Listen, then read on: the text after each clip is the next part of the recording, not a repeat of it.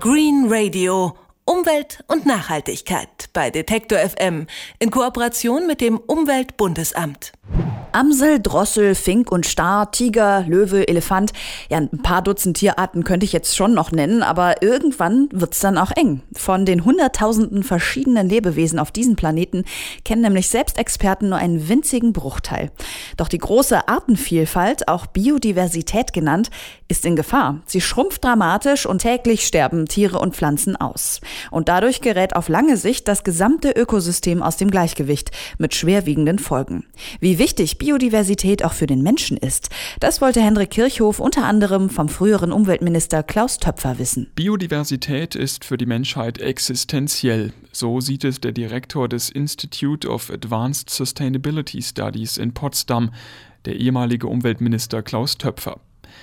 Die Artenvielfalt zu erforschen und zu erhalten ist für ihn eine Aufgabe von globaler Bedeutung. Wir gehen in dieser Welt auf 9 Milliarden Bürgerinnen und Bürger zu.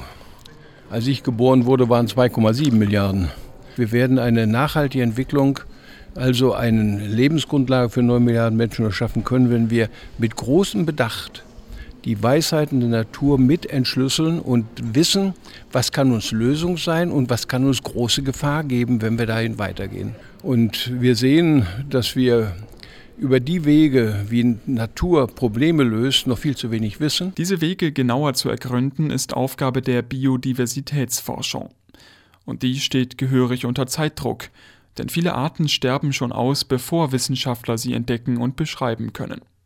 Wie viele Tiere und Pflanzen von Jahr zu Jahr für immer verschwinden, lässt sich also nicht genau sagen, meint François Buscot, der stellvertretende Direktor des Deutschen Zentrums für integrative Biodiversitätsforschung in Leipzig. Was wir auf alle Fälle wissen, ist, dass wir äh, viele Habitate verlieren äh, durch Rodung. Also wir müssen so schnell wie möglich äh, Dinge kennenlernen, bevor sie überhaupt ähm, wegfallen äh, von, von unserem Planet.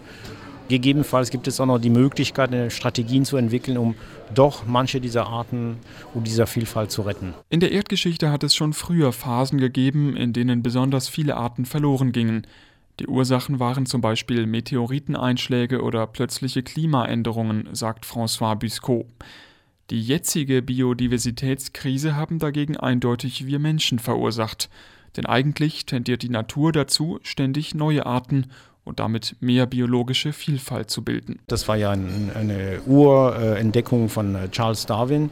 Wenn eine Insel von einer Vogelart kolonisiert wird, kann man davon ausgehen, dass nach einer gewissen Zeit, so vielen, vielen Jahren, Jahrzehnten, sogar Jahrhunderte, aus dieser ursprünglichen Vogelart sich 10, 20 unterschiedlichen Arten ausdifferenziert haben werden. Warum ist es so?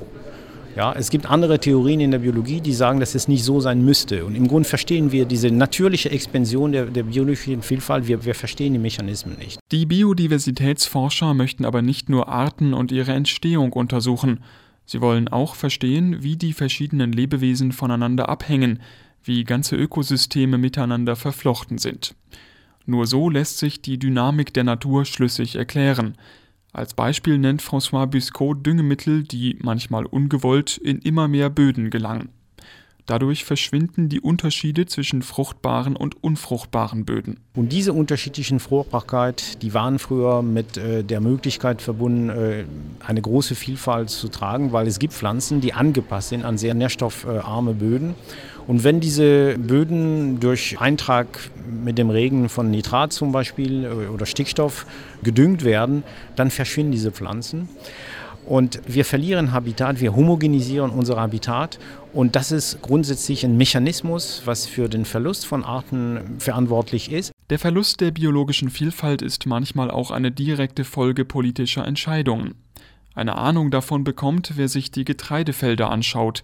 Auf immer mehr Äckern bauen Landwirte heute Mais an und erzeugen daraus Energie, sagt Klaus Töpfer. Das hat natürlich politische Konsequenzen, wenn wir diese Energie so fördern dann werden sehr viele Landwirte sie natürlich auch erzeugen. Und dann haben wir die Konsequenz, dass wir immer mehr nicht mehr durch Landschaften, sondern durch Maisfelder laufen. Das ist ein Verlust an Vielfalt. Im komplexen Zusammenspiel aller Lebewesen eines Ökosystems kann so ein Verlust unabsehbare Folgen haben. Ohne die Erkenntnisse der Biodiversitätsforschung wird auch der Klimaschutz schwieriger, meint Töpfer. Denn nur eine intakte Natur kann das vom Menschen ausgestoßene CO2 wieder aufnehmen. Wir werden keine Klimapolitik ohne Artenvielfalt machen können.